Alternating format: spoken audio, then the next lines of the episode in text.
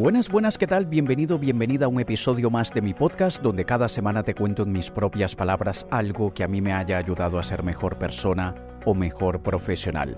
Y esta semana estaremos hablando sobre siete nuevas habilidades para el éxito. Pero antes quiero pedirte, como siempre lo hago, que busques aquí debajo en la descripción el enlace a mi Instagram y déjame un mensajito diciéndome que escuchas mi podcast, porque me encanta hacer de esto una conversación yo respondo a todos los mensajes y cuando no respondo uno que otro es porque se me habrá pasado. Así que ve allí a mi Instagram, hazme saber que eres oyente de mi podcast, porque me encanta estar en contacto más directo con las personas que me escuchan. También te dejo aquí debajo el enlace a mi canal de YouTube donde tienes mi programa de entrevistas llamado Alejandro que presenta donde he estado entrevistando a personalidades muy interesantes y estoy seguro que siempre encontrarás algo útil de cada una de sus participaciones. Y ahora, si quieres saber cuáles son las cinco nuevas habilidades que debes desarrollar para alcanzar el éxito, utiliza este episodio de mi podcast como guía y si llegaras a desarrollar solo la mitad de las habilidades que te explicaré, ya estarás muy por delante de la mayoría de las personas. Y cuando digo nuevas lo digo en el sentido de adquirirlas si no las tienes. No es que haya algo nuevo que no conozcamos. Estamos en el siglo XXI, señores. Hay gente por allí que sigue esperando que salga algo que no existe y quitando lo que es la tecnología, que siempre se están desarrollando cosas nuevas, lo que somos como seres humanos, lo que tenemos a nuestra disposición, lo que existe es lo que existe, no hay nada nuevo. Aquí digo es cosas que aún no tengas, como decir siete nuevos libros que me he comprado este año o siete nuevas camisas que me compré este año. No quiere decir que no existían las camisas antes ni los libros, pero son nuevas porque no las tenía. Y utiliza esta lista como una checklist, como una lista de comprobación o verificación y ve cuáles ya tienes perfectamente dominadas y de verdad dominadas, no es que, bueno, sí, la he escuchado y, bueno, más o menos sé de qué va, eso no es dominar algo. Digo que proactivamente a diario lo practicas y ya estás recibiendo los beneficios de esa actividad. Aquellas que no, bueno, espero que te sirvan de guía para que empieces a desarrollarlas. Y la primera habilidad que debes desarrollar, si aún no la tienes, para alcanzar el éxito, es la polinización cruzada de habilidades. ¿Qué es la polinización cruzada de habilidades?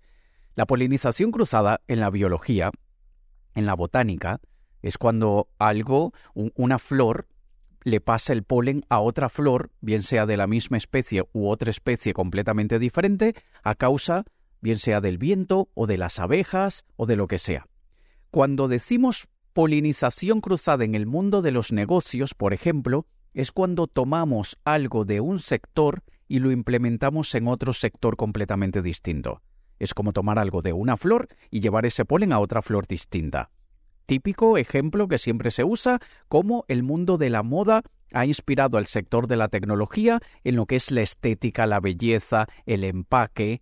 Se utiliza mucho del mundo de la moda, los perfumes, en la tecnología. Eso es un ejemplo de polinización cruzada de, recursos a nivel empresarial.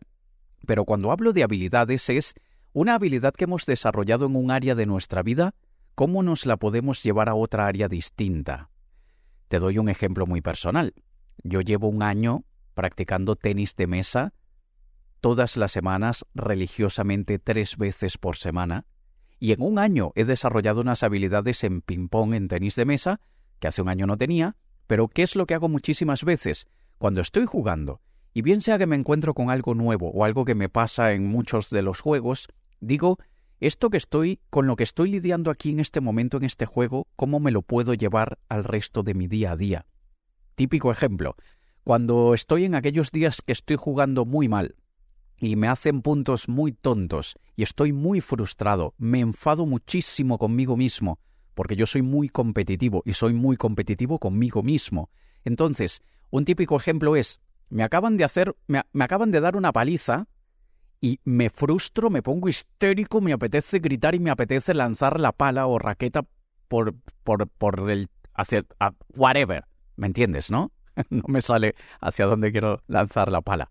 Pero esto es algo que debo controlar durante el juego por respeto a mi compañero. Mi compañero no tiene culpa de mi frustración, él ha hecho un muy buen juego, yo he hecho un juego muy malo, y por respeto y por ética profesional y deportiva, me mantengo bastante controlado. Y digo, ¿cómo me puedo llevar este control que ejerzo sobre mí mismo por respeto al deporte y al compañero a la empresa o a la vida familiar?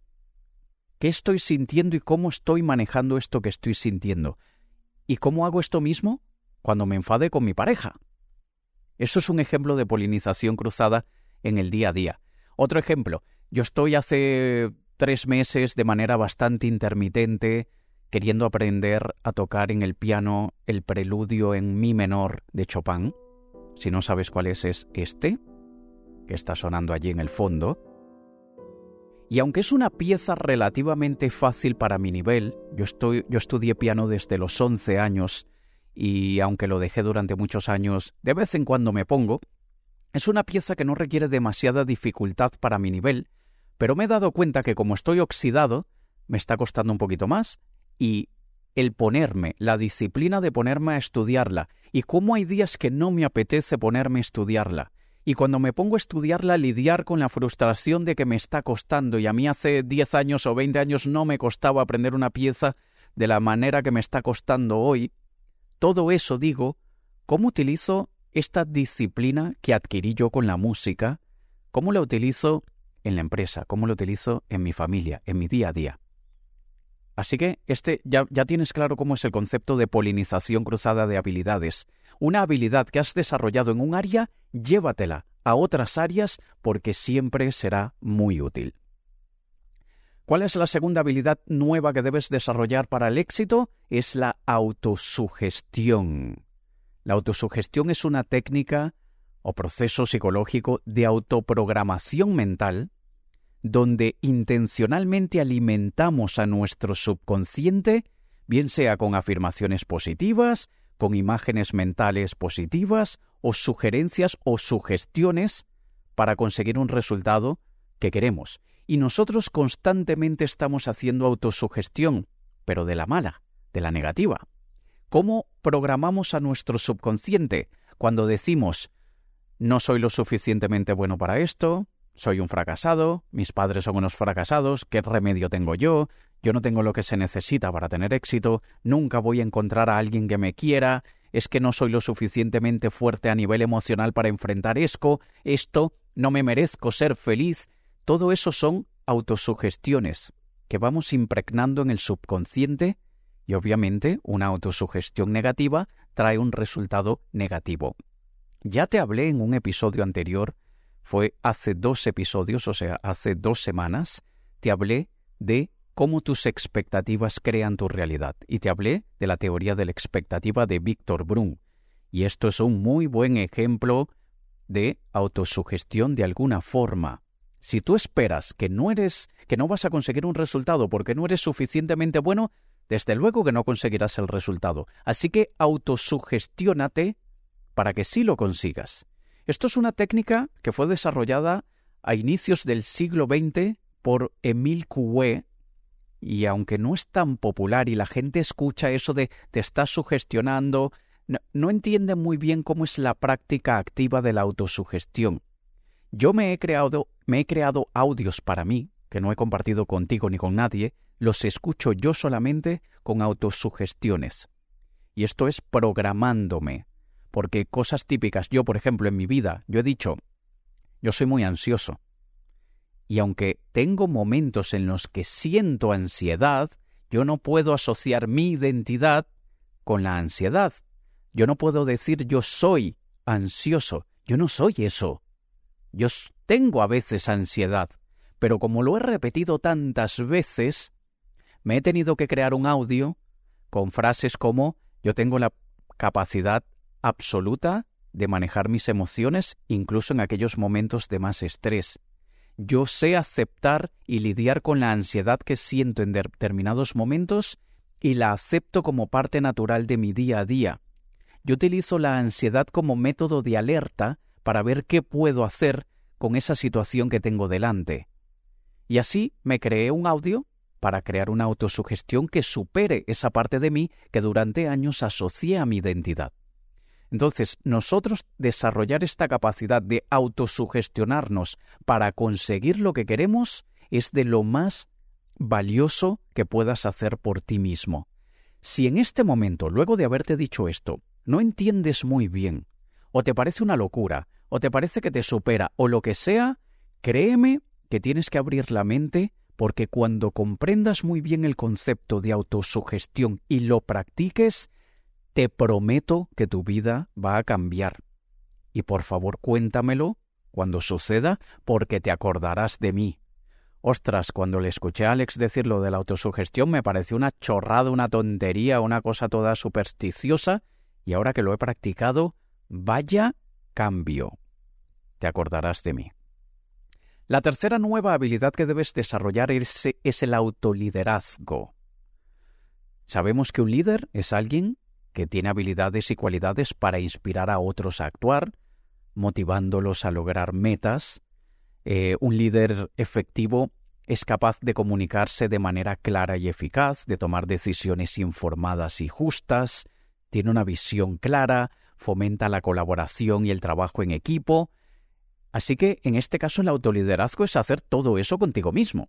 Es esa capacidad de liderarte y dirigirte a ti mismo para que alcances tus metas, para que no dependas de la guía o supervisión de nadie más. Es la habilidad de asumir tu propia responsabilidad de tu propio desarrollo, bien sea personal o profesional, y tomar medidas para alcanzar tus objetivos. Esto implica tener una comprensión muy clara de nuestras fortalezas, de nuestras debilidades, de nuestros valores, de nuestras metas personales y profesionales, y también implica ser capaz de motivarnos y mantenernos enfocados y disciplinados cuando no nos apetece. Yo le escuché decir a un seleccionador de fútbol, a un entrenador de fútbol, no recuerdo de qué país, era un país nórdico de Europa, que él decía, eh, le preguntaron en el Web Summit hace unos tres años aproximadamente, le dijeron, ¿cómo manejas a un equipo de no sé cuántas personas? Sé que hay once en el campo, pero no sé cuántos tendrá un equipo normal. Bueno, ¿cuánto, ¿cómo manejas esos 20 tíos que, tienes en tu equipo? Y él dijo, uno de los mejores, una de las mejores eh, lecciones que he aprendido a lo largo de mi carrera es que debo motivarlos, liderarlos, incentivarlos e inspirarlos a cada uno a su estilo, Escucha esto.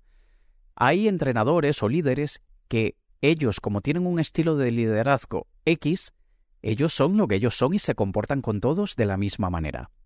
Pero este entrenador de fútbol lo que dijo es aquel jugador que requiere de la palabra comprensiva, de la mano en el hombro. A ver, cuéntame qué te ha pasado esta semana. Cuéntame cómo vas, cómo te sientes. ¿Estás bien? A ese trátalo de esa manera.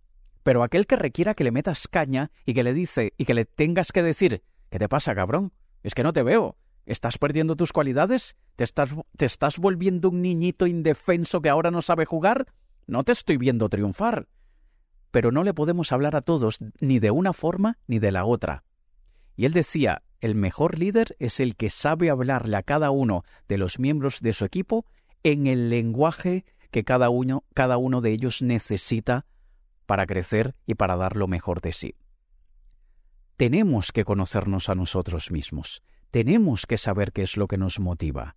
Como te he dicho antes, yo soy muy competitivo.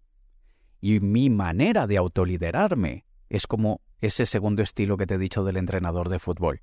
Yo me digo a mí mismo, ¿qué te pasa, Ale? ¿Que te estás volviendo un niñito llorón? ¿Es que vas a dejar que los otros sean más rápidos y más fuertes? ¿Es que tú hoy de verdad eres peor que lo que fuiste hace un año? ¿Es eso lo que quieres para ti? Y ahí me pongo como una moto. No, yo no quiero ser eso. Yo voy a convertirme en lo que quiero. Así soy yo. Hay gente que no. Y atención a una cosa. Esto funciona conmigo, pero hay gente que le va muy mal el, el utilizar insultos y lenguaje negativo con ellos mismos y destruye su autoestima y destruye todo lo que les permitirá conseguir lo que quieran. Hay que tener muchísimo cuidado con el lenguaje que utilizamos. El poder que tiene la palabra es brutal. En mi caso, cuando yo utilizo términos así que como es que eres un niñito llorón, es eso dura pocos segundos en mi mente y es solamente para desencadenar la emoción que necesito para cambiar el estado. Pero no es que me digo, ostras, es que yo soy un niñito llorón, miren lo que me he convertido, es que ahora soy un perdedor. No, lo digo, ¿Qué te pasa, Ale? ¿Es que ahora eres un perdedor? No, ¿verdad? Entonces muévete y ahí, ¡boom!, y entro en el estado. Así que cada persona a su, a su, estilo debe autoliderarse sin esperar que nadie te diga qué hacer con tu vida, sin esperar que nadie te diga que, que tienes que mantenerte enfocado en tus metas, porque tú eres capaz de conseguir eso por ti mismo o por ti misma. La cuarta habilidad es la adaptabilidad. En el mundo actual el cambio es lo más constante que tenemos y la adaptabilidad es esencial para el éxito personal o profesional.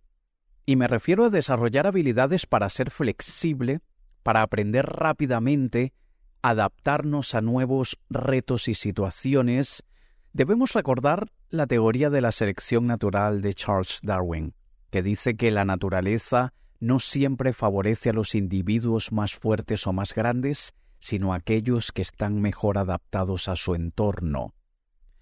Esto de los más fuertes y más grandes lo podríamos traducir en, los, en lo que muchos de alguna manera drenan con la formación, el estudio, la preparación. Queremos ser el que más sabe, el que tiene más conocimientos, y vamos de curso en curso en curso en curso. ¿Eso es queriendo ser el más fuerte a nivel intelectual? No te sirve, chaval. Tienes que saber adaptarte, porque te lo digo por experiencia, cosas en las que yo sé que soy bueno, tengo muchos años de experiencia y tengo muchos conocimientos, créeme que no me han servido en muchos casos que cualquier persona podría decir, ostras, pero es que con tus conocimientos y experiencias deberías salir de esa situación muy rápidamente. Pues no, porque no requiere fuerza ni destreza mental, requiere adaptabilidad. El mundo ha cambiado, la gente ha cambiado, los sectores cambian y los conocimientos, por más de que sean muy profundos, no son tan importantes como la capacidad de adaptarnos a los cambios. Las personas que más sufren y que más les cuesta avanzar en la vida son aquellos que se aferran al pasado, a lo que fue, a la era dorada, a lo que en aquel momento en el que me sentí en la cima y quieren que, ostras, ¿por qué no vuelven esos tiempos? esa gente muere fracasada. Hay que sacudirse el polvo y decir, fui bueno en esto porque tenía mucha experiencia y conocimientos, pero hoy eso no me sirve. Tengo que adquirir otras habilidades, dentro de ellas la adaptabilidad, y tengo que buscar una manera de sobrevivir a este nuevo entorno. Así que, hacer lo que tenga que hacer, perseverar y allí llegaremos. La adaptabilidad es algo que tiene muchísima relación con la capacidad de estar cómodos en situaciones desconocidas. Una situación desconocida es desconocida solamente al primero o segundo contacto. Ya el tercer contacto dejó de ser desconocido. Eh, algo nos intimida solo la primera vez que lo hacemos. La segunda vez estoy, bueno, ya, ya sé qué esperar por la primera vez. Y la tercera, ya tengo dos experiencias, y puede que la primera haya sido espectacular y la segunda fatal, o viceversa. Pero luego una tercera establecerá el tono de lo que esperar para la cuarta y la quinta. Así que la mejor manera de aprender adaptabilidad es haciendo cosas en las que no nos sentimos cómodos, cosas que para nosotros son desconocidas completamente, y saber que si ya lo hemos logrado una vez, lo podremos lograr mil veces. Y la quinta nueva habilidad que debes desarrollar para el éxito es la neutralización de tus sesgos cognitivos. Todos tenemos sesgos cognitivos. Son los atajos que tomamos mentalmente para no quemarnos, no agobiarnos, no cansarnos. Y aunque los sesgos cognitivos en muchas ocasiones nos protegen, también en la misma medida nos detienen para conseguir lo que queremos. Cuando hablo de sesgos cognitivos, son aquellos atajos mentales como por ejemplo el sesgo de confirmación, tenemos la tendencia a buscar información que confirma nuestras creencias preexistentes e ignoramos información que las desafía. Eso es el sesgo de confirmación. Si yo creo que las hormigas son diabólicas, voy a encontrar todos los ejemplos que confirmen que las hormigas son diabólicas. Y cuando encuentro pruebas que dicen, no, mira, las, las hormigas son el mejor amigo del hombre, no, no, no me lo creo porque mi sesgo de confirmación quiere la comprobación de mi creencia preexistente. Otro sesgo que tenemos, el sesgo de anclaje. tendemos a basar nuestras decisiones en la primera pieza de información que recibimos, en lugar de evaluar todas las opciones de manera equilibrada. Cuando alguien nos dice, oye, que esa persona ha lastimado a su hijo, le ha dado un golpe a su hijo, es una mala persona. Hombre, si nos basamos en la única pieza de información que hemos recibido de ese padre sobre su hijo, sin considerar todas las demás opciones, no sabemos si fue intencional o accidental, no sabemos si eh, el hombre está medicado y no se tomó la medicación, no sabemos nada de esa persona y ya lo hemos juzgado como mala gente por una pieza de información. También tenemos el sesgo de grupo. Tendemos a adoptar las opiniones y comportamientos de aquellos que nos rodean o no, porque en las redes, bueno, en las redes podríamos decir que todos nos rodean, pero tenemos, tenemos la tendencia a dejarnos llevar por lo, que, por lo que opina el grupo, incluso si eso significa ignorar nuestra propia experiencia o sentido común. Y lo vemos muchísimas veces cuando algo no nos gustaba, y de repente como a todos nuestros amigos o compañeros les gusta, bueno, no está tan mal, eh, ya creo que le estoy pillando el gustillo al asunto. O típico con la tecnología, se crea algo revolucionario nuevo, mucha gente lo critica, hasta que empieza a adoptarse y se va volviendo común y ahora la gente que antes lo criticaba, ahora lo usan. Como pasó con el teléfono móvil cuando salió. Qué estupidez esa de llevarte un teléfono a la calle, ¿para qué? ¿Quién te va a querer llamar? Eh? ¿A quién vas a querer llamar tú cuando estés en la calle? Estás en la calle. Y mira, hoy no podemos vivir sin el teléfono. Entonces, esta habilidad de neutralizar nuestros sesgos cognitivos, y para poder hacerlo, hay que vivir de una manera muy plena, muy deliberada, tratar de desconectar el piloto automático al máximo. Y cuando yo vea que estoy haciendo un juicio basándome en el sesgo de anclaje o en el sesgo de confirmación, me detengo y para detenerme primero me tengo que pillar que es eh, bajo los efectos del sesgo y decir, espera un momento, ¿por qué continúo pensando que las hormigas son diabólicas si aquí tengo dos pruebas que refutan esa teoría? ¿Yo quizá estoy equivocado? Eso es una neutralización de ese sesgo cognitivo. Cuando tomo decisiones basándome en porque todo el mundo critica a esa persona, porque todo el mundo habla mal de, ese, de esa película, ¿yo me voy a dejar llevar solamente por la opinión de los demás? ¿O déjame establecer un criterio y juicio propio? Y así con absolutamente todo.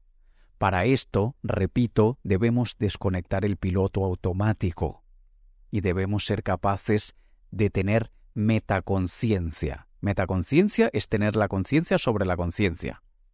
Es decir, tener conciencia sobre lo que somos conscientes y también conciencia de lo que no somos conscientes. Y para eso, señores, hay que detenerse un poquito y dejar de vivir a 10.000 kilómetros por hora cada día y tener segundos. No requiere que, que apartes una hora de tu vida, requiere segundos para decir, espera un momento, ¿me estoy dejando llevar por mi sesgo cognitivo o, o esto tiene sentido? Así que, cuando desarrollamos esto, verás que vas a cambiar muchísimas cosas en tu manera de actuar de tu día a día y desde luego vas a tener resultados muy interesantes. De todo esto que te he dicho, ¿cuáles son nuevas para ti? ¿La polinización cruzada de habilidades la tienes dominada y controlada y lo haces a diario? ¿Sí o no? ¿La autosugestión la practicas de forma correcta, positivamente a diario? Porque probablemente lo haces de forma negativa. ¿El autoliderazgo ¿Te consideras que tú, solito o solita, sin nadie más, eres capaz de mantenerte motivado, incentivado, inspirado y sabes comunicarte contigo de la manera correcta? Probablemente esta sea una de las habilidades que muchos de los que están escuchando este episodio ya tengan bastante controlada. ¿Eres adaptable? ¿Tienes la capacidad de adaptabilidad?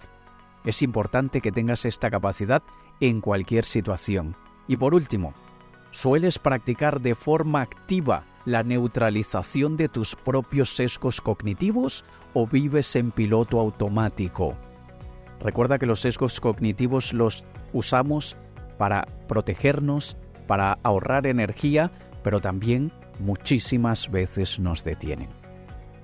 Espero que utilices esta lista en tu día a día, o, no, quizá no en tu día a día, pero sí cada mes para ver bueno, déjame ver este mes en cuál me voy a enfocar, o en estos tres meses en cuál me voy a enfocar, Y si lograras desarrollar cuatro en un año, estarás muy adelantado o adelantada a la mayoría de las personas. Envíame un mensaje en Instagram, dime qué te ha parecido este episodio u otros episodios, yo siempre respondo, tienes el enlace de mi perfil aquí debajo en la descripción y también te dejo la descripción de mi programa de entrevistas Alejandro que presenta, pásate por allí y déjame un comentario y dime, he llegado aquí porque lo has dicho en tu podcast y he, he venido a ver la entrevista o las entrevistas y aquí estoy. Me encantará saber que estás allí. Nos escuchamos la próxima semana. Te ha hablado Alex Kay. Un saludo.